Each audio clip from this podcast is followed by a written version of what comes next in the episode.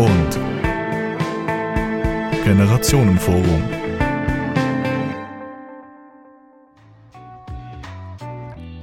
Resilienz. Kunst vom positiven Aushalten und das gewappnet sein für herausfordernde Situationen.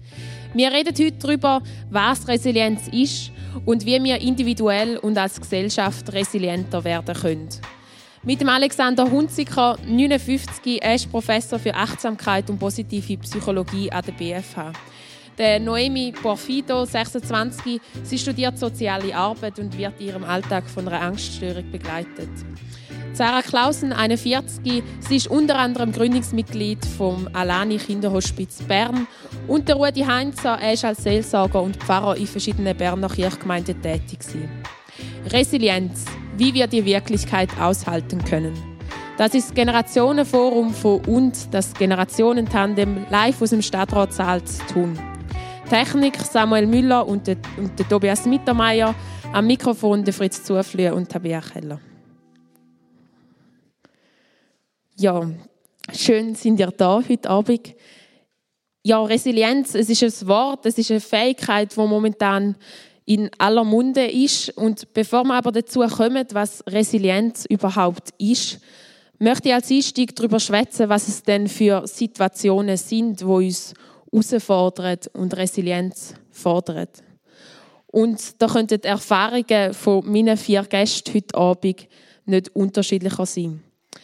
Sarah Klausen, du begleitest Familie und Kind in deiner Tätigkeit als Physio- und Osteopathin und besonders in deiner Tätigkeit für das Alani Kinderhospiz. Was sind das für herausfordernde Situationen, wo Menschen, die du begleitest, gegenüberstehen? Äh, also auf mal merci vielmals, dass ich hier sein und wenn ich schnell würde Walliser Deutsch reden, müsste ihr unbedingt sofort melden. Immer wenn ich ins Erzählen komme, geht es wahnsinnig schnell. Äh, ich arbeite am Kinderspital in Bären als Kinderphysio und habe mehrere Familien erlebt, von Diagnosestellung bis zum Tod vom Kind. Also ich begleite die Familien mit auf eine Art als Therapeutin, die wie am Rand mitläuft, die vielleicht nicht Entscheidungen muss fällen muss, die nicht Medikamente geben aber die immer da ist für die ganze Familie in einer Situation, die, glaube ich, niemand sich will und kann vorstellen, nämlich zu wissen, dass das Kind wird versterben Rudi Heinzer, als Pfarrer und Seelsorger, was sind das für Themen die bei dir in der Seelsorge vor allem ja, angesprochen worden sind? Ja, ich glaube, das kennt ihr alle. Das ist schwere Krankheit, das sind Todesfälle von lieben Leuten, das sind Konflikte in der Familie äh, und was es so gibt. Aber mir kommt jetzt in Sinn, wenn du fragst, also ich bin einigen Exekutiven von den Kirchen tätig gewesen. Ich persönlich habe auf einem Weg Resilienz gebraucht für die vielen Projekte, die ich angerissen habe, durchgezogen habe und die nachher schallend gescheitert sind. Oder? Also ich muss sagen, ja, hat das nur einen Wert, da weiterzumachen und so. Weil man immer mit Parlament zu tun und die Parlamente sagen meistens Nein. Also das stimmt ja nicht, aber äh, ich habe es so erlebt, oder? Und müssen sagen, ach, wieso soll ich jetzt da weitermachen? Noemi, du bist in der offenen Jugendarbeit tätig. Was sind das für Themen, die die Jugendlichen beschäftigen? Sehr verschieden. Also ähm, ich arbeite seit drei, vier Jahren im Sozialraum tun und es ist ein unterschiedliches Klientel. Aber es, aktuell bin ich im einen Treff tätig, wo wirklich Familien sind sozioökonomisch, benach also sind sozioökonomisch benachteiligte Familien, wo die Jugendlichen daraus kommen. Und sie von häuslicher Gewalt zu ja, Todesfällen, Flüchtlingen haben wir recht viel und ja, äh, schwierige Familiengeschichten, wo wir glaub, wirklich auch alle ein bisschen darüber Bescheid wissen, wo ich immer wieder konfrontiert bin. Aber eben, ja, das vor allem jetzt bezogen auf die offene Jugendarbeit, wo ich die Thematik immer wieder begegne, genau. Und ich glaube, erlaube mir bei dir jetzt noch eine Nachfrage. Ich habe dir angekündigt, dass du selber von einer Angststörung begleitet wirst, dass man vielleicht, also erstens mal danke für deine Offenheit, dass du zum, auch heute Abend darüber können schwätzen und die ganz persönliche Perspektive auch reinzubringen. dass wir vielleicht so ein eine Vorstellung haben, was bedeutet das für dich in deinem Alltag? Eine Angststörung bedeutet, also ist eine von, von gewissen Diagnosen, die ich habe, aber es ist so ein die umfassendste, sage ich jetzt mal. Ähm, sie beeinträchtigt meinen Alltag in dem, dass ich nicht einfach reisen kann. Ich kann aktuell nicht einfach in ein Flugzeug steigen, ohne dass ich Herzrasen bekomme oder schweißige Hände und ja, meistens Grennen, obwohl das eigentlich etwas Gutes ist, oder? Aber ähm, für mich ist das so der Worst Case. Ähm, es beeinträchtigt mich dem, dass ich mit Jugendlichen zum Teil nicht mit in ein Lager kann, weil ich die professionelle Rolle behalten möchte. Sprich, ich muss dort immer ganz gut auf mich hören und auch meinem Arbeitgeber oder ja, mit, meinem, mit meinem Team eigentlich anschauen, wo sind meine Grenzen, meine persönlichen, dass ich wirklich Schritt für Schritt kann zur Genesung kommen Also es ist ja nicht etwas, wo ich hoffentlich mein Leben lang dran äh, leide, aber wo ich einfach stetig eigentlich am Aufgehen bin. Genau. Alexander Hunziker, um eine ganz andere Perspektive reinzubringen, Du bist mit deiner Professur am Wirtschaftsdepartement angesiedelt und schaffst auch viel mit Unternehmen zusammen mit Führungskräften. Wo sind die Führungskräfte gefordert und ist Widerstandsfähigkeit gefragt? Auch da, äh, auch da ist das Feld sehr vielfältig.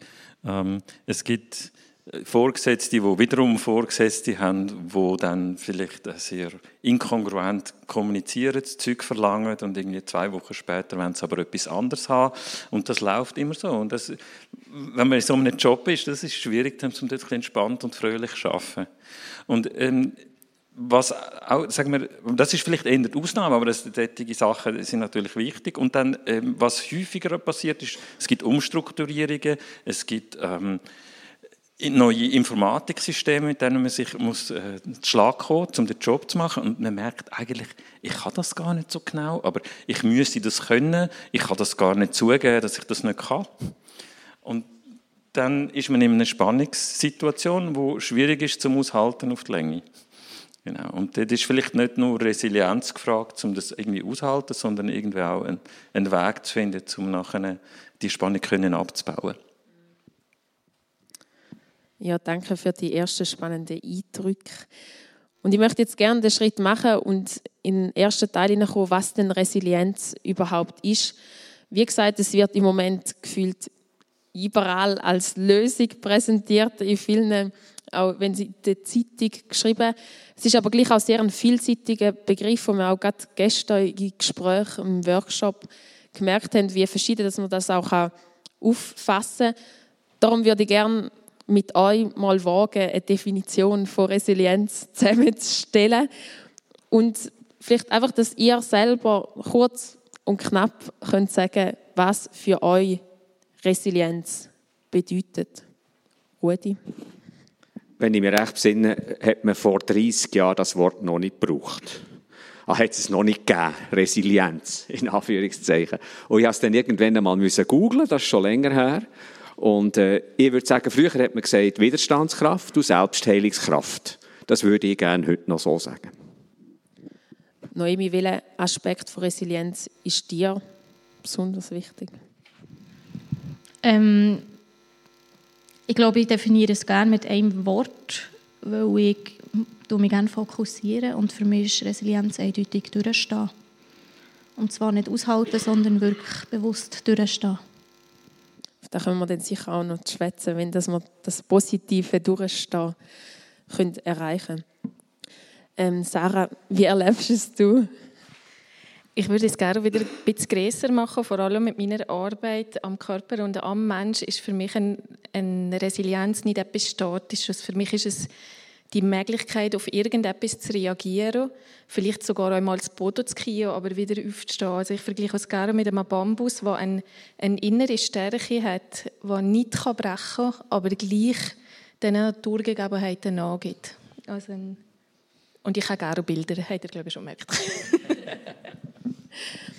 Alexander, im Vorgespräch hast du noch von einer dritten Definition gehört, die wir vielleicht jetzt noch nicht gehört haben, nämlich von dieser Fähigkeit auch aufzublühen in schwierigen Situationen. Könntest du das noch genauer ausführen? Genau. Ähm, Widerstandskraft eben, das Durchstehen, das ist auch so, wie es in der Wissenschaft auch aufgefasst wird, in einem grossen Teil. Und dann ähm, gibt es eben die Perspektive, dass Resilienz eigentlich die Fähigkeit ist, aufzublühen unter widrigen Umständen. Und das ist nur schon als Idee, finde ich das inspirierend, um darüber nachzudenken, könnte ich es nicht nur aushalten oder durchstehen, sondern äh, könnte ich vielleicht aufblühen. Obwohl, obwohl die Umstände nicht optimal sind, alles andere als optimal. Und ähm, die Antwort auf die Frage ist, dass es natürlich immer wieder so Situationen gibt, wo das möglich ist, aber man muss überhaupt mal vielleicht auf die Idee kommen, um in die Richtung zu suchen. Ja, wenn es so ein bisschen um herausfordernde Situationen geht, hört man vielleicht viel auch so ein bisschen die äh, Ausdrücke, ja, jetzt musst du halt ein bisschen auf die Zähne beißen, gringachen und säckeln und so ein bisschen in diese Richtung. Und das ist ja genau auch so ein bisschen, eben so redet man so ein bisschen von Aushalten und ich würde es vielleicht eher als Resistenz bezeichnen. Noemi, was hast du das Gefühl, wie unterscheidet sich Resistenz von Resilienz? Resistenz ist für mich eindeutig etwas, wo man so wie eine Scheibe hat. Also ich bin resistent oder resistent gegen etwas. Resilienz ist für mich etwas, das man erlernt, das darf entstehen, das sich weiterentwickeln kann. Ähm, ja, wenn ich vor einem Zug stehe, wo ich einfach nicht reingehen kann, weil es jetzt einfach gerade nicht geht, ist einfach meine Resilienz, das Zurückgreifen auf gewisse Sachen einfach noch zu wenig da. Und dann regt man sich einfach auf in dem Moment, warum das, das jetzt so ist. Und darum, ja, ich würde sagen, ich werde niemals resistent sein gegen Angst oder gegen herausfordernde Situationen. Ähm, aber ich kann meine Resilienz eigentlich wie weiterentwickeln oder stärken, indem ich eben so Momente durchgehen kann. Sarah, wie erlebst du das? Wird das manchmal auch oft falsch verstanden? Das so, also zwischen Resilienz und Resistenz? Ob es falsch verstanden wird, weiß ich nicht. Ich merke für mich selber, sind es unterschiedliche Begriffe. Wenn man auch davon ausgeht, man gibt irgendjemandem einen, einen Stoß, ist, das ist Resilienz, wenn der Körper mitgeht, wenn er probiert, darauf zu reagieren, was kommt und was kann ich machen, was kann ich zurückgeben. Und eine Resistenz ist, ich gebe den Input und es kommt direkt ein Widerstand und ein Starre drin, was das verhindert, dass man in die Bewegung geht. Das ist mein Unterschied zwischen Resistenz und Resilienz. Ja, ich finde es spannend, was, was jetzt gerade auf dem Tisch ist. Ähm, der, der Punkt, wenn man resilient ist, muss man sich dann anstrengen, um eine Schwierigkeit zu überwinden. Also auf eine Art sind es ein bisschen Gegensätze. Also wenn ich resilient bin, dann habe ich Ressourcen, ich habe Strategien, ich kann mit der Situation umgehen. Ich muss nicht eigentlich auf die Zähne beißen. Und du hast es gerade schon so ein bisschen angesprochen mit, der, mit dem Physikalischen. Der, der, Begriff Resilienz stammt eigentlich aus der Physik oder aus dem Material, ja, wie Material beschaffen ist, nämlich das elastisch reagiert, wie jetzt gesagt, auf den Stoß, aber noch in eine Ursprungsform zurückkommt. Alexander schließt Resilienz oder hemmt Resilienz auch zu wachsen oder Innovation, innovativ zu sein. Wenn man es einfach versteht, also wieder zurückgehen in die Ursprungsform, wie man es in der Physik hat, natürlich. Aber wir sind ja wahrscheinlich mehr als ein Stück Blei. Wir sind Menschen, wir können wachsen, wir können uns selber überraschen wir können über uns herauswachsen.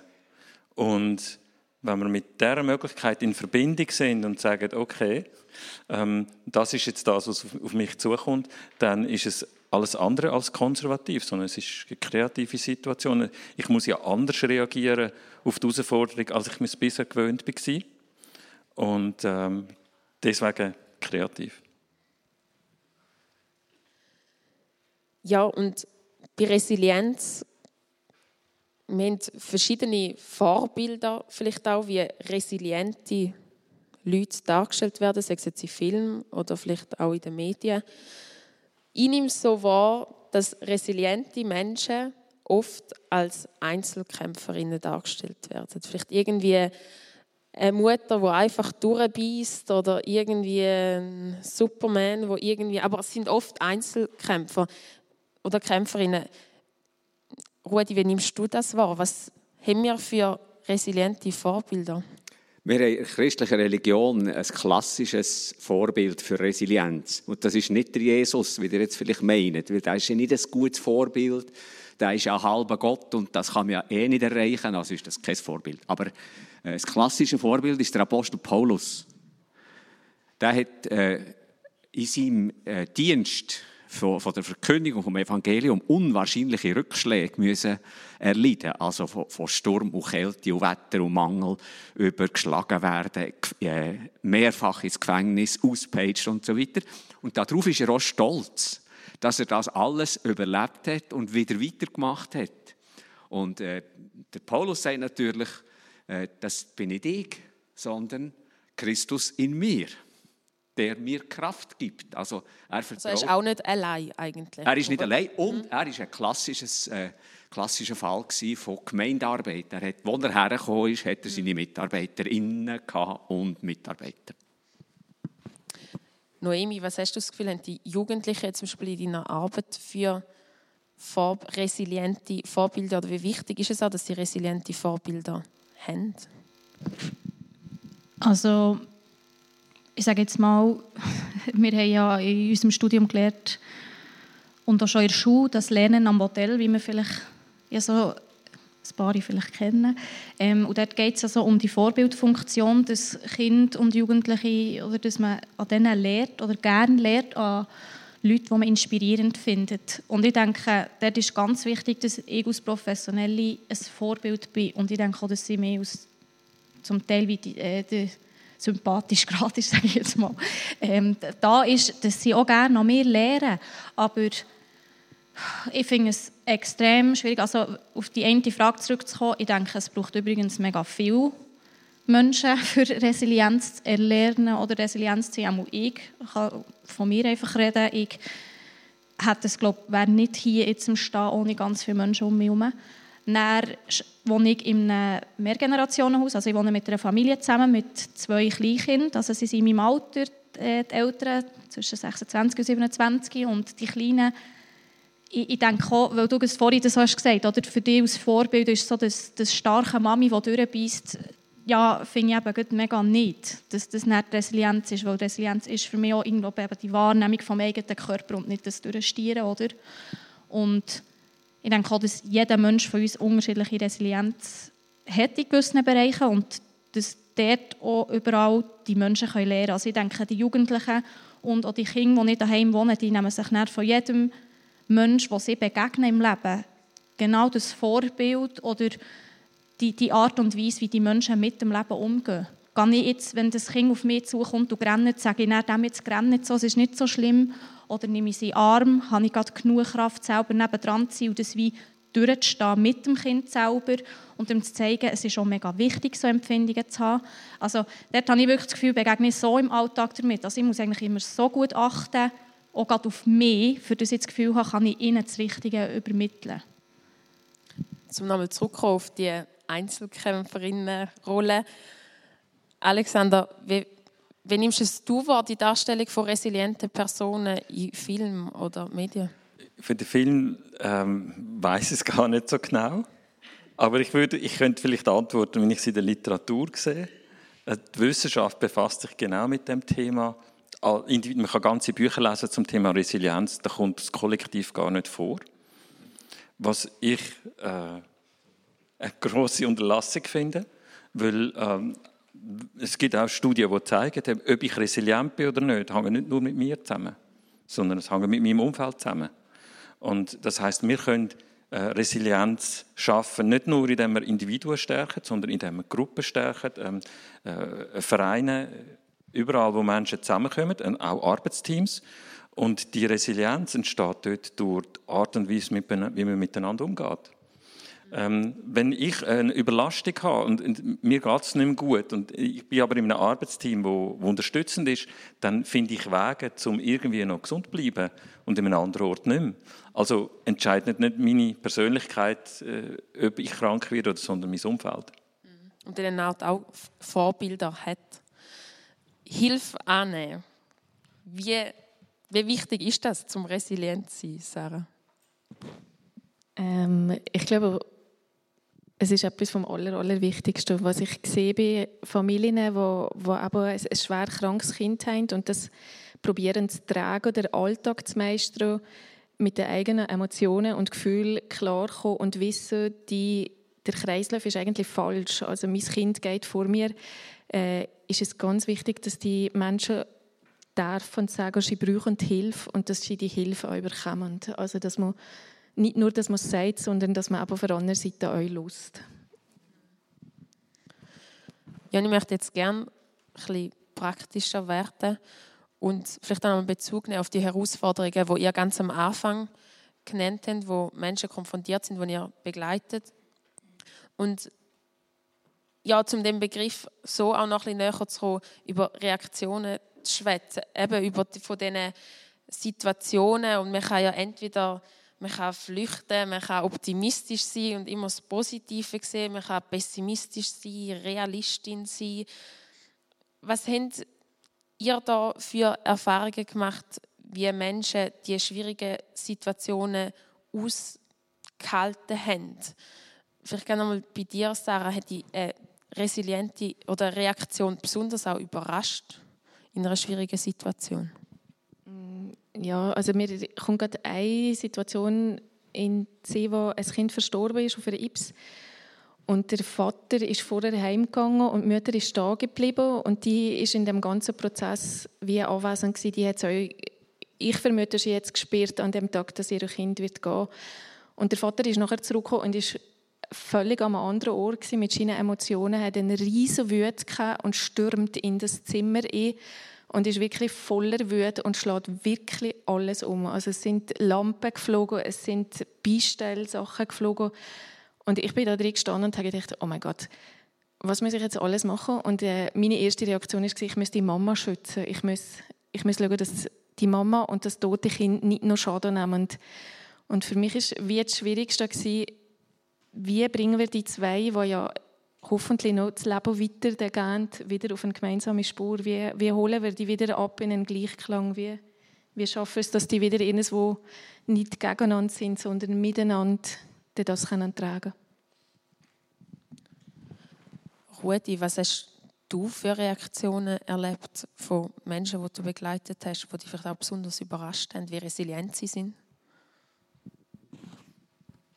Ja, ich denke jetzt auch speziell an eine Frau, die verschiedenste äh, Schwierigkeiten in Konfliktfeldern mit ihren Kindern und, und äh, der Familie von ihren Kindern erlebt hat, selber schwere Krankheiten durchgemacht hat und so, und einfach ständig äh, singt, jodelt, oder?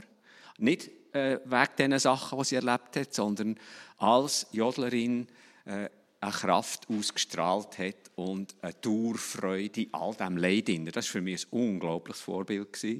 Und ich habe, auch das Gefühl, das ist jetzt eine Frage an uns alle. Äh, das ist doch zu einem grossen Teil auch ein bisschen angeboren. Oder? In, in der e, gleichen Familie kann das eine Kind, ich muss es ganz extrem sagen, oder? als Säugling ausgesetzt werden, verstoßen von der Familie und von den Wölfen aufgezogen werden und gleich noch überleben und sogar noch gut überleben. Das ist eine Legende, aber das hat es vielleicht mal gegeben. Und ein anderer, ein anderer Säugling, der macht schon den Schirm zu, nur weil die falsche Milch bekommt. Oder? Also das ist doch, da gibt es doch einfach Unterschiede, wo die Frau, die ich jetzt gerade daran denke, wo, wo du mich gefragt hast, danach, ich habe das Gefühl, die hat das irgendwie auch ein bisschen in die Wiege gelegt bekommen. Wir kommen nachher auf das zurück, ob man, ob man Resilienz kann lernen kann. Noemi, was macht eine resiliente Reaktion aus? Eine resiliente Reaktion. Ähm, also ich versuche sie beiden Beispielen aufzuzeigen, was mir jetzt da so für Gedanken kommen. Und zwar eben in meinem beruflichen und meinem privaten. Wo ich dem begegnet bin und das Gefühl habe, ich bin, ich bin mich am Weiterentwickeln. ähm, Im Beruflichen ist es für mich ganz klar, dass ich viele Situationen habe, die ich beobachte. Ich rede jetzt von, eben, man beobachtet häusliche Gewalt beispielsweise oder also man beobachtet, wie das ein Kind von dem erzählt, nicht, dass ich vor Ort war. Ähm, man weiß, dass das stattfindet, vielleicht ist es sogar körperlich ersichtlich. Und ich muss einen Zustand aushalten in mir, dass ich nicht von heute auf morgen das Kind entfernen kann und in eine super heile Welt bringen obwohl das mein innerstes Bedürfnis ist. Und das ist, glaube ich, etwas vom Schwierigsten der Sozialarbeit, so Situationen durchzustehen.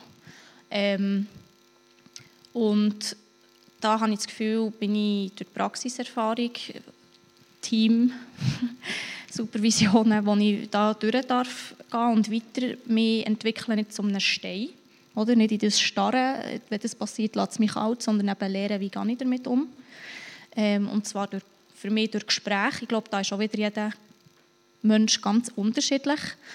Ähm, und wenn es um meine Erkrankung geht, ist auch tägliche Resilienz gefragt. Und zwar ähm, ja, beim jeden kleinsten Moment, wo meine Gedanken mich wieder in gewisse Wege leiten von das, was du vor Jahren erwähnt hast, oder andere, die vielleicht das genau Gleiche erleben und sich ganz anders fühlen und es super geht und diesen Zustand, Zustand darf, muss aushalten und durchstehen, wo jetzt halt für mich ist. Das ist jetzt einfach mein Leben, Punkt. Und ich habe jetzt die Situation, Punkt. Also was machst du mit dem?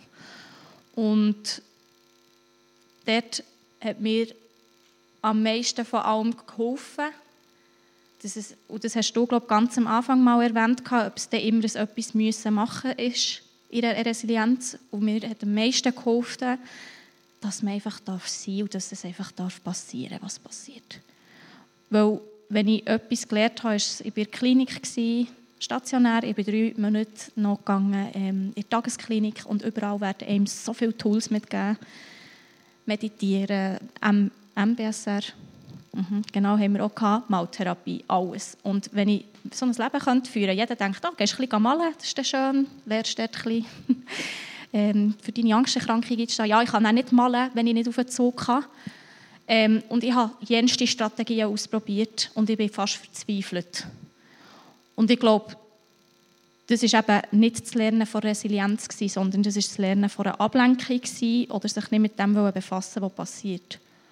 Und ich habe das Gefühl, dass Resilienz erlernbar ist und man es erlebt, indem man einfach akzeptiert, was gerade ist. Ob das jetzt Rennen ist, ob das ist, ich gehe jetzt wieder heim. Und ich glaube, das ist das, was wir in der Gesellschaft nicht gelernt bekommen. Du hast das vorher auch noch angesprochen oder gesagt, nicht zum einem Stein werden und so gar nicht mehr an sich anlassen.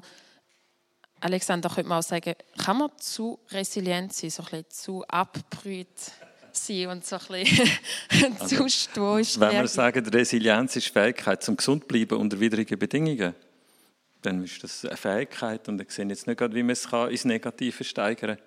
Und wenn wir sagen, ähm, Resilienz ist Fähigkeit zum Aufblühen unter widrigen Bedingungen, wüsste ich jetzt auch nicht gerade, wie man übertreibt. Ähm, genau. Ja, ich möchte gerne jetzt zu Strategien auch kommen und zu der Frage, wie können wir resilient werden, wie können wir resilienter werden und gerne nochmal die Frage auch in die Runde werfen, inwiefern oder wie weit ist Resilienz erlernbar? Ich kann gerne anfangen mit dem, ich habe mir das vorher schon überlegt, mein Bild von Resilienz ist ja wirklich etwas aus der Natur, etwas, was blüht, etwas, was zum Beispiel eine Blume, die Wurzeln hat. Und da stimme ich dir völlig zu. Ich glaube, es gibt sehr unterschiedliche Wurzeln. Es gibt Menschen, die mit einer ganz tiefen Wurzel geboren werden. Die sind vielleicht resilienter. Es gibt Menschen, die blöderweise kurze Wurzeln bekommen haben. Die haben vielleicht weniger Resilienz am Anfang schon mitbekommen. Aber nachher ist es ja immer noch das andere. In welchem, in welchem Umfeld wachse ich auf? Gibt es irgendein jemand, der mich vor widrigen Umständen schützt, sei das jetzt vor zu viel Sonne, vor Hagel, vor was auch immer, wer schaut, dass ich wachsen kann. Und ich glaube, das Zusammenspiel macht es dann nachher, was macht die Resilienz aus? Also für mich ist es nicht ein Entweder-Oder, sondern ein Sowohl als auch. Ich betone gerne zwei Sachen. Betonen. Das eine, das Noemi gesagt hat, das vom Akzeptieren. Äh, ich habe gestern Abend bei diesen vielen Workshops festgestellt, äh, dass das Abwehren vom Negativen ganz ein starkes Gewicht bekommen hat bei den Leuten. Also äh, positiv denken, nicht sich fallen und was man alles muss, oder? damit man resilient ist. Und mir durch das, was du sagst, wichtig. Zuerst einmal akzeptieren, was ist. Schauen, achtsam, was ist überhaupt da. Das annehmen, religiös gesagt, auch zu sagen, das schickt mir jetzt Gott. Oder? Aus irgendeinem Grund, das ist ein Geheimnis. Und das Zweite, was ich sagen will, ist, es gibt ja viele Leute, die einen Feuerlöscher haben im Haus, daheim. Und die meinen, sie können die Gebrauchsanweisung studieren, wenn es brennt. Und das geht einfach nicht. Der Schlotter ist vor Angst, du kannst nichts stillhaben und was, was du vorher hast, verschwimmt. Also das geht nicht. Man muss das vorher lernen, äh, bevor es brennt. Und das ist natürlich wahrscheinlich bei der Resilienz auch so, das muss wachsen. Dieses Stichwort, oder? Das muss langsam wachsen. Und äh, das kann man nicht durch einen Kurs lernen in einer Woche oder durch eine Erkenntnis, die ihm gross wird, das, äh, das mag alles irgendwie interessant und wichtig sein. Aber wichtig ist das jahrelange Lehren, Umgehen mit schwierigen Sachen. Das aushalten, dabei bleiben. Ja, da, da habe ich äh, ich bin ganz einverstanden mit dem Punkt, dass, dass äh, wir Sachen mitbringen. Und halt, gewisse Leute sind sehr vulnerabel. Und gleichzeitig würde ich aber auch äh, sagen, es ist möglich, zum Resilienz zu lernen. Und vielleicht auch nicht nur gerade mit einer 10-Jahres-Perspektive, sondern mit einer Zwei-Monats-Perspektive. Also äh, ein zweimonatiges Training für Resilienz ist durchaus etwas, das Resultat bringt und ich würde sagen, es ist auch etwas, wo alle Fortschritte machen. Gewisse haben gute Bedingungen, die lernen viel und nehmen viel mit aus so einem Kurs und andere vielleicht weniger, aber es können alle besser werden, als das sie sind in Sachen Resilienz. Was sind denn das für Faktoren oder Eigenschaften, wo man denn daran schafft? Ähm, das, was wir vorher gesagt haben akzeptieren, was ist. Und ähm, das tönt so, ja, ja, muss man halt akzeptieren, aber manchmal muss man nur schon akzeptieren, dass wenn man eine Aufgabe bekommt, wie zum Beispiel ähm, fünf Minuten da sitzen und den Atem beobachten, ihr könnt es mal ausprobieren. Ähm, die meisten stellen fest, dass es weniger als eine Minute geht, bis sie irgendetwas anderes studieren. Bei Bahnen geht es etwa fünf Sekunden. Und dann, wenn man es noch einmal probiert und noch einmal, dann merkt man, dass man überhaupt keine Kontrolle hat darüber, was der eigene Geist macht. Und dann merkt man, hey, wow, das ist aber peinlich. Ich kann nicht sagen, was da im Hirn oben geht. Das macht von selber. Ich habe gerade für über fünf oder zehn Sekunden habe ich Macht. Und dann macht das Hirn, was es will. Und dann ist man an einem Punkt, wo man kann sagen ja, kann ich mit dem in Frieden kommen?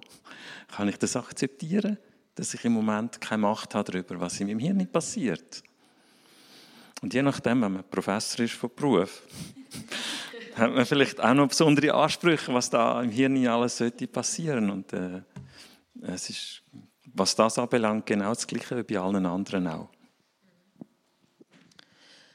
Noemi, du hast auch angesprochen, dass du zum Beispiel auch schon Therapie auch mit dem Thema Resilienz in Kontakt gekommen bist, was bist du dort mit was für Resilienzfaktoren oder wie bist du die dort angegangen? An welchen Resilienzfaktoren bist du dort am Arbeiten?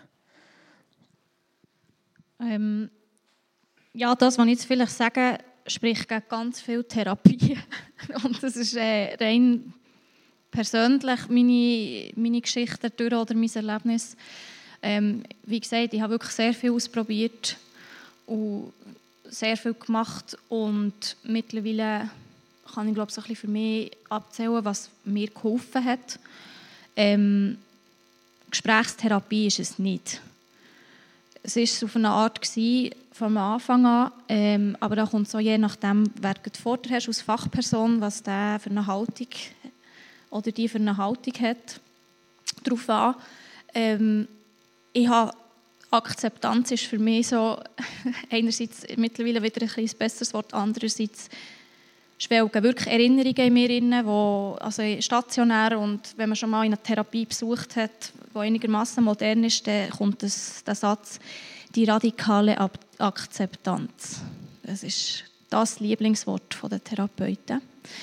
Ähm, wir Klienten haben es nicht so cool gefunden. also es ist es ist eigentlich wahr, aber es ist so weit weg in dem Moment, wenn dir jemand sagt, ja, akzeptier doch jetzt das mal, dass du halt einfach dein Leben innerhalb von fünf Quadratmetern kannst leben oder dass du jetzt einfach scheiße drauf bist, oder? Ähm, und mittlerweile gehe ich also jetzt seit eineinhalb Jahren zu einem Psychiater, der durch, Medi durch Gefühlsmeditationen arbeitet. Und das ist für mich bisher das Wirkvollste. Es ist zwar fest das Unterbewusstsein, das arbeitet, ähm, aber ich habe einfach das Reden wie satt oder weiß wie genug, was ich anwenden kann. Und von all diesen Strategien hat mir auch das Yoga sehr geholfen, die Ausbildung, die ich gemacht habe, und vor allem auch die Kinder, was sie mir mitgeben. Und das ist eindeutig, dass ich immer ein Ziel erreichen Und ich glaube, das ist die Gefahr bei den Methoden, dass man immer positiv denken am liebsten oder eben gar keine Angst mehr fühlen, weil man ist jetzt gegen alles, ich komme jetzt super klar, ich weiß genau das und das anwenden, oder? Und was mir dort hat geholfen, ist wirklich der Satz, keine Angst haben, heisst nicht, keine Angst, ähm, nicht mehr Angst zu haben, heisst nicht einfach die Angst nicht mehr zu empfinden, sondern immer noch das Ziel vor Augen zu haben, wo man her will und es gleich machen. Also so ein bisschen das, das gibt so einen kleinen Satz, äh, ich habe Angst und tue es trotzdem. Und das habe ich lange auf meinem Bildschirm schon und ich glaube, das ist für mich die effektivste Methode, auch, um resilient ja, oder resilient ja mal weiter, sich weiterzuentwickeln. Sprich, ich bin in dieser Gondel oder ich bin in diesem Zug, ich habe das Gefühl, jetzt muss ich den erbrechen, ich bekomme Schweißausbrüche, es geht mir schlecht, ich will am liebsten wieder heim. Und zwar wirklich der ganze Körper. Und er verarscht dich ja in diesem Moment, aber er tut ja eigentlich gut arbeiten, aber eigentlich musst du gegen dein ganze System etwas anderes machen und das ist das Schwierigste, darum Akzeptanz finde ich etwas vom Schwierigsten, was es gibt. Und dann bleibst du halt einfach in dieser Bahn und gehst einfach auf die Gondel. Und man glaubt es nicht, aber es hört wirklich nach, es flacht ab. Aber ich habe vier Jahre gebraucht, bis ich das geglaubt habe. Ja, bei Resilienz denken wir oft eben an Reaktion auf Stresssituationen. Es brennt, wie du vorher das Bild verwendet hast. Aber viel auch, gerade schon in den Vorgesprächen auch mit euch, haben ja das, sei es jetzt Spiritualität, Meditation, Yoga, wo du gesagt hast, das sind ja alles irgendwie sehr ruhige Sachen. Jetzt können wir vielleicht sagen, so plakativ, ja, in diesem Moment, wie steht Resilienz? Wie kann man dort in so einem ruhigen Moment, wo man sich irgendwie gerade dem Stress entzieht, Resilienz aufbauen? Wieso ist für euch die ruhige Art, sei es jetzt eben spirituell, Meditation, Yoga, wichtig zum Resilienz aufbauen? Ich fasse es an, weil ich anknüpfen kann. Ich bin wieder in dieser Gondel. das geht mir schlecht. Also ruhig ist alles andere in diesem Moment. Und ich glaube auch, dass Stress alles andere als ruhig ist in einem Aber natürlich äußerlich ja, zeigt sich je nachdem. Aber wir sagen dann, ganz viele Menschen, ich habe gar nichts gemerkt. Was, du bist wirklich nervös gewesen, bei mir innen. Ich habe wirklich gemeint, es explodiert. Ähm, und ja, es hat sicher mit Spiritualität zu tun, ein bisschen weit. Oder man kann sich dort wie die Hilfe holen, habe ich auch ganz fest. Und gleichzeitig bin ich ein sehr rationaler Mensch und es hat auch fest mit Wissenschaft zu tun. Also eigentlich nur. Ich wollte verstehen, was passiert in meinem Körper. Bei Stressreaktionen, es geht um das Adrenalin, Noradrenalin, es geht auch um die Hormone, die einfach in so einem Moment Fight or Flight. Und dort wie stehen und das durchgehen, das braucht viel Tools, oder? Und ich sage jetzt mal, wenn du dort stehst musst du dir etwas überlegen und eben, du sagst ruhig, das einzige Präsente in dem Moment, das dir hilft, wo du immer, immer kannst zurückgreifen in jeder Situation, egal wie sie ist, wo wissenschaftlich verhebt, ist der Atem. Und das ist für mich so das Tool, das ich für mich gefunden habe. Also ich habe wie in jedem Moment, natürlich muss das so in Sinn kommen, dass du jetzt schnaufen weil meistens passiert ja oder die Schnappatmung, man sagt ja viel, aber für mich ist das der Moment, der bleibt und sich auf den Atem achten. Mhm. Das und sich selber dann auch spüren. Genau. Ja, oder einfach mal schon wieder einfach schnaufen. Und zwar bewusst schnaufen, merken, wo komme ich an, wo sind meine Füße am Boden, wie stehe ich eigentlich da und da kommt fest das Yoga halt und die Meditation. Mhm. Du hast vorher auch zum Mikrofon gegriffen.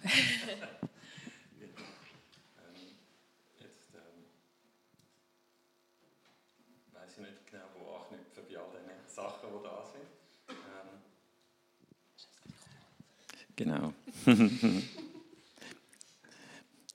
wenn wir, wenn wir anschauen, du sagst jetzt, Resilient, was dich resilient macht, ist deine Fähigkeit, auch in Situationen, wo du unter totalem Stress bist, deinen Atem wahrzunehmen. Und ähm, das, das macht es so schwierig, das Thema, das wir vorher hatten, mit den Vorbildern. Also das, man sieht ja den Leuten nicht an, ähm, wenn sie resilient sind. Weil, weil, weil ich weiß ich weiß nicht, was im Leben der Leute stattfindet. Der, der, jemand hat vielleicht äh, demente Eltern zum Pflegen oder, oder hat ein Kind, das gemobbt wird und wo man sich Sorgen macht, was mit dem passiert. Und dann ist jemand da und performt und macht seinen Job super. Dann sage ich nicht, wow, du bist dann resilient. Ich weiß von dieser Geschichte ja gar nicht. Also, so viele Leute sind resilient und wir können sie uns nicht als Vorbild nehmen, weil wir nichts davon mitbekommen. Und das heißt, wenn du in dieser Gondel bist und du schaffst jetzt, deinen Atem zu spüren und dich wieder zu beruhigen, dann würde ich vielleicht zuerst stehen und sagen, ah, du, ist für dich schwierig gewesen gar nicht so mitbekommen. Also, ähm, das heißt, die Resilienz ist nicht, also die, die Praktiken, die uns resilient machen, sind zum Teil gar nicht beobachtbar und darum ist es auch schwierig, dann sich mit Vorbildern zu schaffen oder von denen etwas zu lernen. Ich möchte nochmal zurückkommen zu, ja, zu dieser Frage, eben immer auch in dieser durch Stress entziehen, Resilienz aufbauen. Rudi, du hast im Vorgespräch gesagt, für dich sind Klosterfrauen die resilientesten Menschen. Jetzt, ja, ganz bös gefragt, die setzen sich diesen stressigen Situationen gar nicht aus. Wieso sind sie für die die resilientesten Frauen oder Menschen? Also das ist reine Statistik, die leben am längsten. Die, die, leben wirklich am längsten und erstaunlich gesund bis ins höhere Alter. Also die Schwester Bernadette ist ja weltberühmt worden mit dem Hirn voller Alzheimer, das voll funktioniert hat und man nichts angemerkt hat in der Nonnenstudie ist das beschrieben. Also Nonnen oder überhaupt äh, Klostergemeinschaften und Männer haben die höchste Lebenserwartung und wahrscheinlich auch die niedrigste Krankenkassenprämie, wenn sie im rechten Kanton wohnen. Warum? Äh, das wollen wir jetzt alle nicht. Wir stehen jetzt nicht Schlangen zu Holtreif, um ins Kloster einzutreten. Aber was können wir lernen aus dieser Situation? Warum sind die so langlebig und zäh? Wahrscheinlich eben resilient. Also die Gemeinschaft ist so verbindlich, die gehen fünfmal im Tag, schon früh am Morgen, gehen die in die Kirche beten. Fünfmal im Tag eine halbe Stunde. Oder? Und das Alltag. Und dann hat eine wahrscheinlich auch mal eine Angststörung. Oder? Und dann kommt die andere Schwester und sagt, komm, jetzt gehen wir beten. So wie du hast in der Gondel bleiben oder? Und das jetzt einfach erleben. Und die anderen nehmen die mit und du gehörst zusammen und die regelmäßige Tagesstruktur, die Gemeinschaft, die einem einfach dreht, mal geht es dieser schlecht, mal geht es dieser schlecht, aber alle gehen fünfmal am Tag beten, wenn sie, wenn sie mögen stehen. Ich denke, das ist unglaublich, äh, wie man daraus könnte lernen, dass man sich selber muss eine Tagesstruktur geben muss und schauen, mit anderen Leuten zu leben, die einen mitnehmen. Ja, aber dafür, dafür haben sie kein, kein richtiges Facebook-Profil, oder? Sarah, es sind Rituale angesprochen worden. Hast du das Gefühl, wie wichtig sind ja, zum Beispiel so Ritual, Regelmäßigkeiten, vielleicht auch in schwierigen Situationen, um dann können die Situationen auch auszuhalten? Ich selber kann mir sehr gut vorstellen, dass Rituale extrem helfen, weil es wie bei einer Klosterfreie sehr viel Sicherheit geben und man weiß, was kommt, man weiß, was wie der Ablauf ist, man weiß, was geht und man ist weg von dem Unerwarteten, was einem vielleicht auch unverhofft trifft, sondern es ist etwas, wo ich mich vorbereiten kann und wie halt schon drin eingehen. Ähm, für mich war es noch spannend, eben die Klosterfreie. Ich habe auch das Gefühl, wie viel vom Stress bekommen die überhaupt mit? Und für mich ganz wichtig, was ich viel erlebe in einer ganz palliativen Begleitung, ist, wir sind so fest in dem Machen, in dem Tun, in dem Vorwärts. Es wird nie gepostet. Also das, was man postet, ist das, ich bin auf dem Berg, ich habe hier gemacht, ich bin mit der Gundelbahn aber irgendwo gegangen und wir die nie die zelebrieren. Und ich glaube, in der Palliativbegleitung ist etwas vom Wichtigsten nicht, dass man etwas macht, sondern dass man da ist. Also das Sein ist so wichtig und ich glaube, das ist auch das, was Noemi sagt mit dem Atmen. Man geht fünf Schritte zurück aus dem Tun und aus dem Machen und kommt wieder zurück zu sich.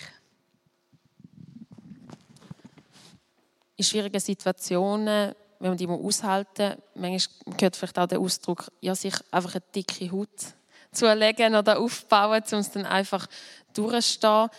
Noemi, wir haben im Vorgespräch darüber geschwätzt, wie schnell dass man sich auch an Situationen kann anpassen kann, auch wenn sie einem vielleicht gar nicht ja, in Situationen anpassen, wo man vielleicht gar nicht anpassen sollte, weil es für einen gar nicht so passt. Was machst du dagegen, dass man sich nicht in den falschen Situationen anpasst und so eigentlich mehr einfach sich eine dicke Haut aufbaut und gar nicht wirklich resilient ist? Ähm, ich verwünsche mir immer wieder, gut, wenn ich Phasen habe, wo es mir besser geht, dass ich schnell in das Machen komme. Ich bin sehr ein aktiver, lebensfreudiger Mensch. Ich reisse unglaublich gerne Projekte an. Am liebsten 20'000 miteinander, weil ich mich für so viel begeistern kann. Ähm, und ganz ehrlich brauche ich dort fest mein Umfeld. Also von mir aus ist die offene Kommunikation da, zum Beispiel gerade wenn ich beim Arbeiten bin. Ähm, und mehr fest in ein, ich sage jetzt mal, auch Burnout, das ist also ein super Wort, weiter, bin ich sehr gefährdet, oder hat man mir gesagt, oder, dass, dass, wirklich, dass ich wie mich reinschiesse. Und eben dort schnell in einen Leistungsdruck hineinkommen. Das ist jetzt bei mir persönlich der Fall. Eben mit den Angsterkrankungen, mit den Expositionen. Expositionen sind, wenn man sich gewissen Ängsten stellt. Das war immer Expositionen machen. Und du musst da die Angsthierarchie aufbauen. Und dann musst du einen Schritt nach dem anderen. Und wöchentlich. Also ich bin wirklich in eine Therapie gegangen, wo ich einen Stundenplan haben musste machen für Expositionen. Ähm, und das ist zum Beispiel das Gefährliche für mich. Und dagegen mache ich wieder genau das Gleiche, was wir hier immer wieder reden, was aber eben auch wie gesagt, das Schwierigste ist. Es war einfach ein Schritt zurück oder fünf. Wie du vorhin hast gesagt oder manchmal muss man fünf Schritte zurück machen. Und das kann ich nicht immer gleich gut, das kann ich auch äh, mein Leben lang nicht gleich gut, weil ich einfach fest ein so bin und ich liebe das so fest an mir.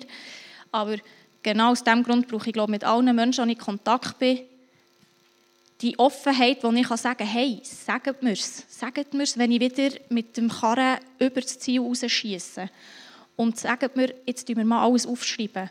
Und das ist zum Beispiel etwas, was ich mir als Tool auch angebracht habe, ist Sachen aufzuschreiben, an was ich dran bin und einerseits die Routine beizubehalten. Also, dass ich mir sicher wöchentlich zwei Ebenen frei behalte, für gewisse Sachen zu machen. Und sagen Sie das denn? Sie sagen mir es. Die Guten, ja. Und ich habe nur gute. Sehr gut. Aber, aber es muss schon, manchmal ist es schon, eben, mir, mir merkt man es schwierig an. Ich glaube, da muss man sich gut selber kennen. Aber dadurch, dass sie es schon vorwarnen, dass ich so bin, sagen sie wirklich, hey Noemi, gib doch das Zeug mal ab. Mach doch das mal so. Also, gewisse Arbeitsteams machen interessante Erfahrungen, wenn sie jemanden mit Autismus-Spektrumstörung ähm, aufnehmen. Typischerweise ist das äh, zum mit ihnen zusammenarbeiten. Das wäre jetzt jemand, der jetzt gerade eben nicht so belastbar ist und ziemlich schnell mal ausdickt, wenn es irgendwie nicht so läuft, wie man es sich gewöhnt ist. Und äh, wieso soll ein Arbeitsteam sich das antun, sich so, mit so jemandem zusammenzuarbeiten? Ähm, weil sie nachher jemanden haben, der einen wunderbaren seismografischen Verzug, der nicht funktioniert und nicht recht läuft.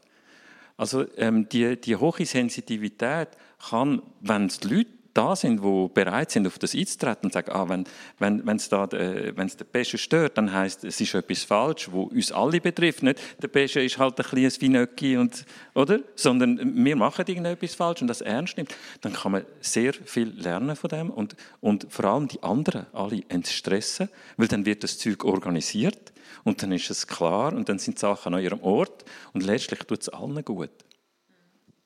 Ja, das spricht vielleicht auch an, dass das es muss funktionieren. Wir haben auch das Gefühl, so die Anforderung, gerade auch so in dieser Leistungsgesellschaft, in dieser schnelllebigen Gesellschaft, wo wir leben, wie fest, Sarah, nimmst du das Wort, dass Leute auch unter Druck stehen, weil man von außen das Gefühl hat, es muss doch funktionieren, man sollte doch funktionieren?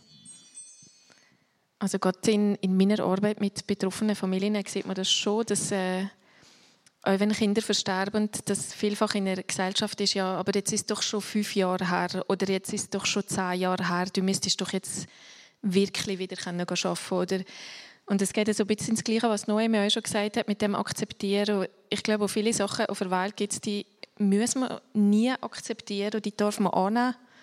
Und gegen die darf man kämpfen, immer noch weiter. Aber akzeptieren geht einfach nicht oder fertig verarbeitet haben. Und ich glaube schon, dass es immer wieder Ansprüche gibt, dass andere Leute das Gefühl haben, hey, das müsste doch jetzt gut sein. Oder ist das jetzt wirklich das Thema für dich? Ja, es ist eins. Ein Punkt, der mich in den Vorbereitungen auf das Podium auch immer wieder beschäftigt hat und vielleicht auch gerade auch ja, unserer Generation wird, oder meiner Generation wird manchmal vorgeworfen, wir sind die, die nie mehr 100% arbeiten flexible Arbeitsmodell, flexible Familienmodell, alles ist flexibel und ja, man will vielleicht teilweise einen Stress sich darum entziehen, man schafft sich vielleicht neuen Stress. Ist mehr Flexibilität, jetzt vielleicht gerade auch, du schaffst viel auch eben mit Unternehmen und so oder mit der Arbeitswelt. Ist es, ja, hat man, ist, also mehr Flexibilität, ist das ein Zeichen, dass wir resilienter sind? Oder ist es ein Zeichen, dass wir eher weniger resilient sind und so für, auf die Flexibilität zusteuern? Ich weiß es nicht. Ich ähm, würde eher äh, die Antwort auf eine ganz andere Ebene sehen. Ihr seid die erste Generation, die es sich leisten kann, zum zu sagen, ja, ich habe keine Lust, zum mehr arbeiten. Aber ist das resilient, wenn man das sagt? Ihr, ihr seid nicht die Ersten, die das wollen. ähm, vielleicht die schaffen, schaffen Häuslebauer Generationen, die sind so sozialisiert worden, um das zu wählen. Aber das ist auch eine Art von Kirnwäsche.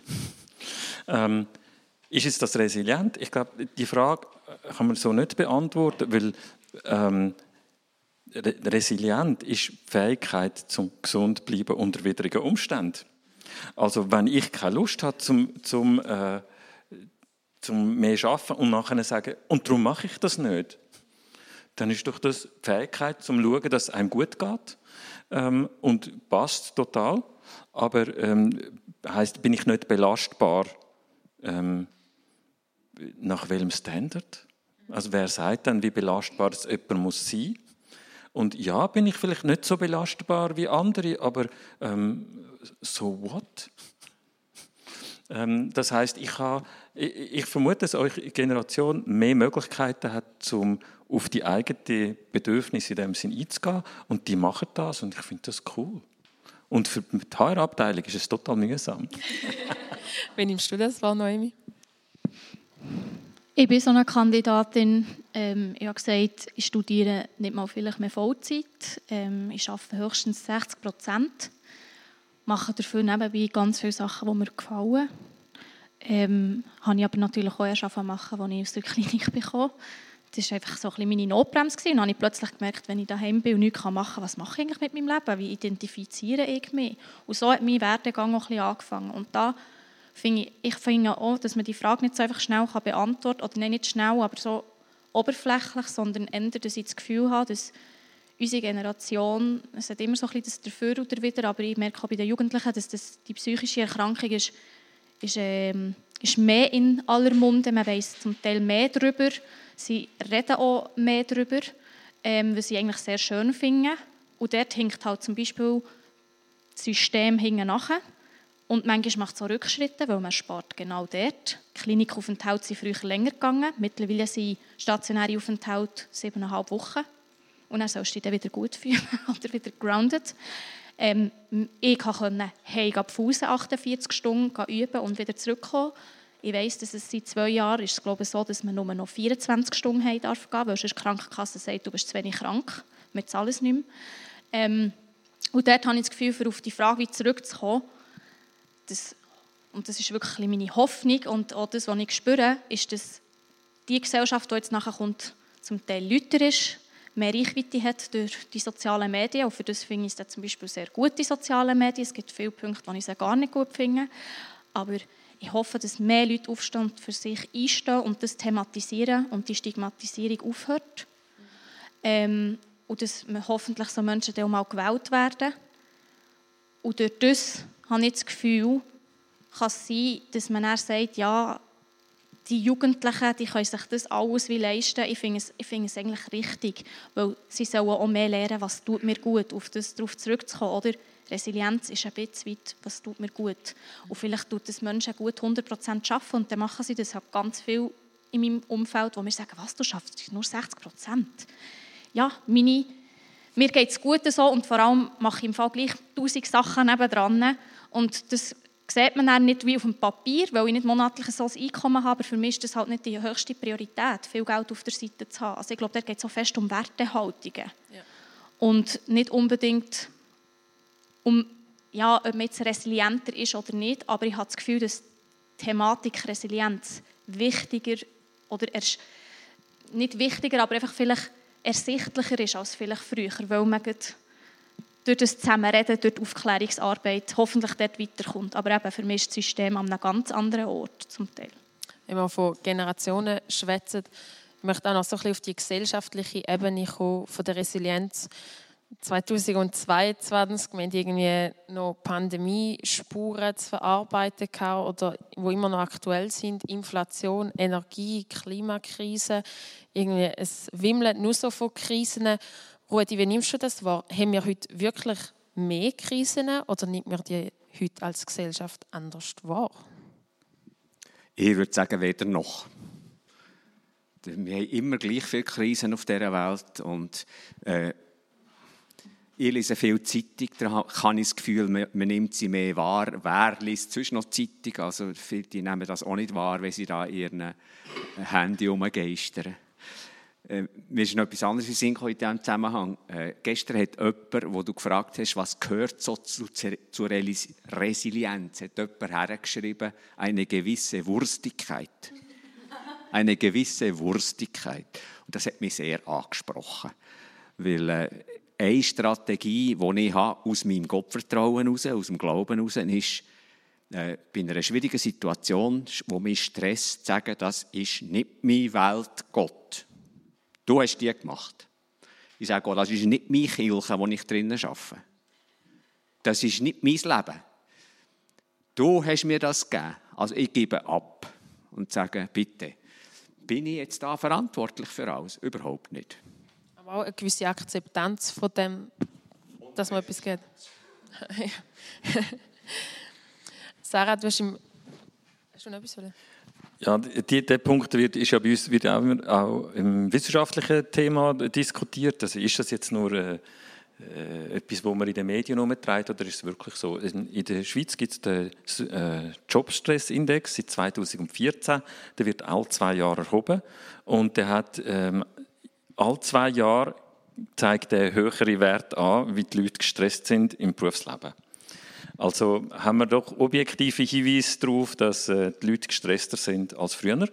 Ähm, andere äh, Fakten, wo man sieht, ist, wie viel ähm, Belastung ist von den psychologischen Diensten für Studierende an schweizerischen Universitäten. Und äh, in den letzten Jahren, ähm, ich kenne jetzt die Zahlen nicht auswendig, aber massiv.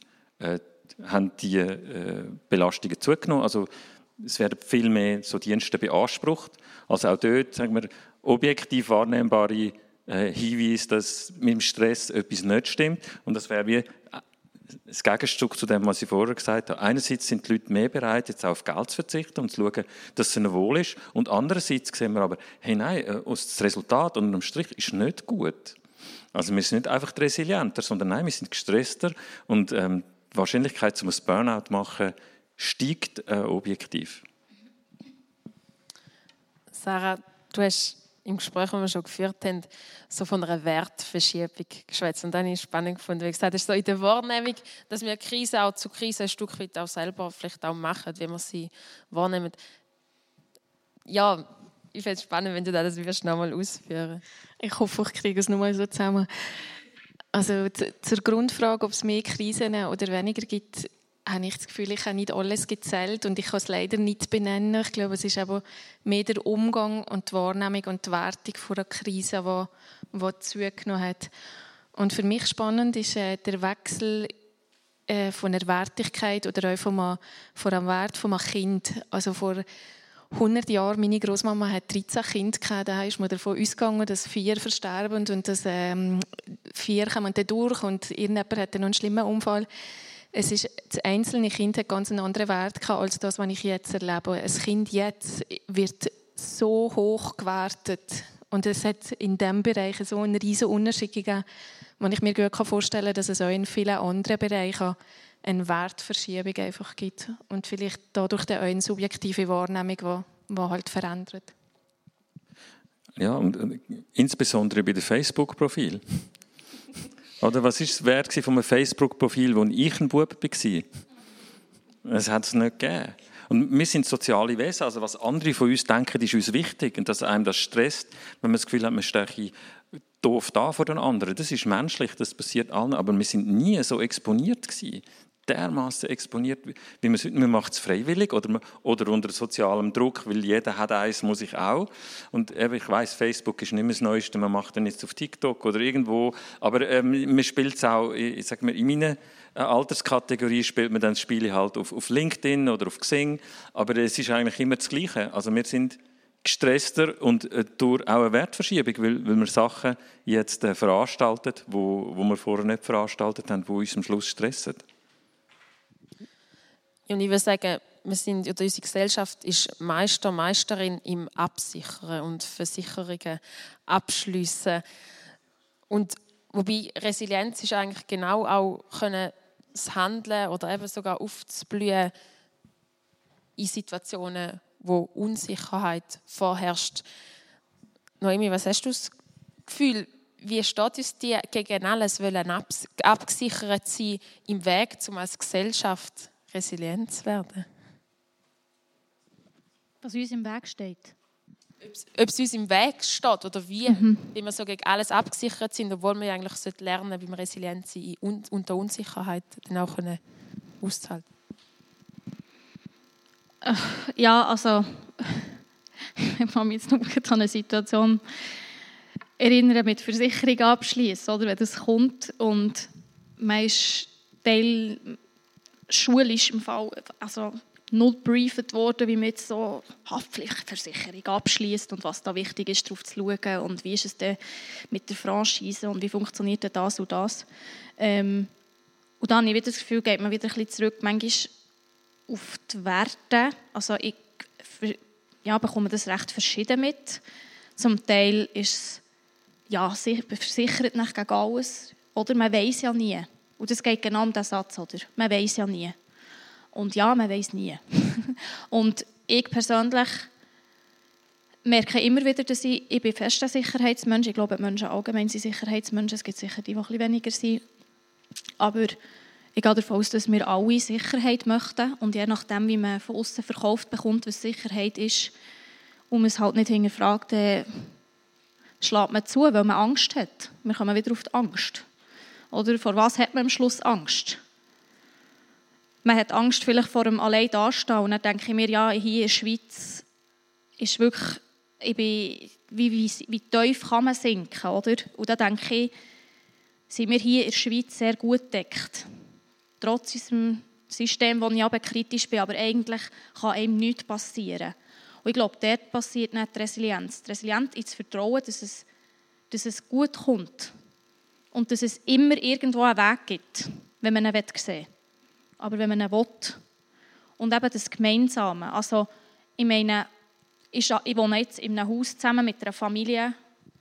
Wir haben wie alles aufgegeben. Sie haben vor allem etwas Wahnsinniges aufgegeben. Sie haben nämlich, also sie, sie leben eigentlich, haben gelebt, ein Kleinfamilienmodell, haben in einer Genossenschaftswohnung gewohnt. Sie hat zwei Kinder. Ähm, und die haben die Genossenschaftswohnung aufgegeben, um mit uns das Projekt zu verwirklichen.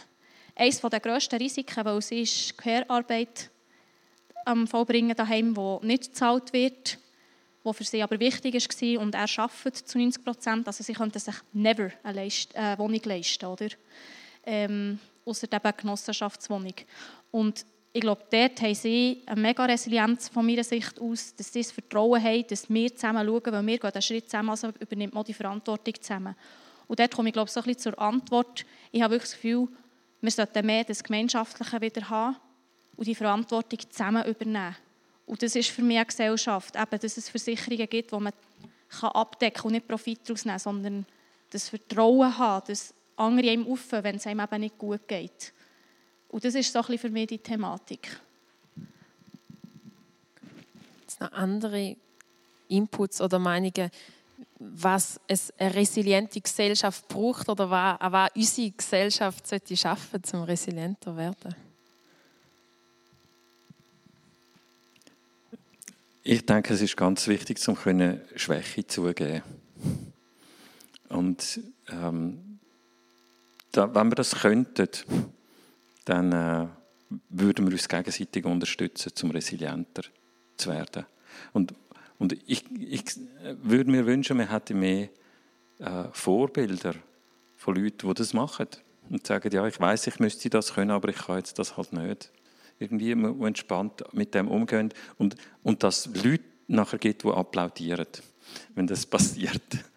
Und das passiert hier und da. Und ich bin immer auf der Suche nach diesen äh, Momenten, weil wenn das stattfindet, dann bin ich jemand, der gerne mitklatscht, wenn, wenn sowas passiert. Und ich glaube, es braucht, es braucht Anerkennung für Leute, die den Mut haben, zum, zum schwach sein. Das würde uns resilienter machen. Ich habe da vielleicht noch auf Diego gerne. Ähm, ich finde wir haben so ein Bild im Kopf, dass äh, wenn man umkehrt, ist es eine Schwäche. Dass man irgendeinen Stoß aber nicht aushaltet und dem nicht ausweicht, sondern die Kraft mitnimmt und halt auf den Boden geht, ist niemals eine Schwäche. Es ist eine Bewegung. Das Wichtige ist nachher zu aufstehen für mich und es weitermachen, zu ausprobieren, das verspielt bleiben. Und ich denke euch eine Offenheit in der Gesellschaft, und viel weniger Werte wäre für mich etwas vom absolut Schönsten. Es gibt nicht stark und schwach, es gibt nicht schwarz und weiß, sondern es gibt am besten Fall bunt und ich kann von dir etwas lernen. Genau, wenn du das jetzt so sagst, kommt mir gerade so eine, eine Redewendung in den Sinn, wo, wo eben nicht heißt aufstehen und weitermachen, sondern die heißt aufstehen, Krone richten, weitermachen. Sehr schön. Und ich finde, das ist auch eine schöne Überleitung für in einen positiven Schluss. Wir haben über schwierige Situationen geschwätzt, wir haben berichtet über Strategien, über Situationen, wo Leute, wo von Leuten Widerstandsfähigkeit gefragt ist. Und wie ihr jetzt am Schluss ganz schön angetönt habt, ist es ja auch immer extrem wichtig, um das Positive zu sehen. Darum würde ich das Podium und die Runde gerne abschließen mit einer ganz persönlichen Frage an alle, wo ich einfach kurze, knappe Antwort Rudi, auf welches Ereignis freust du dich diese Woche noch ganz besonders? Auf den Samstag, wo nichts los ist. Noemi?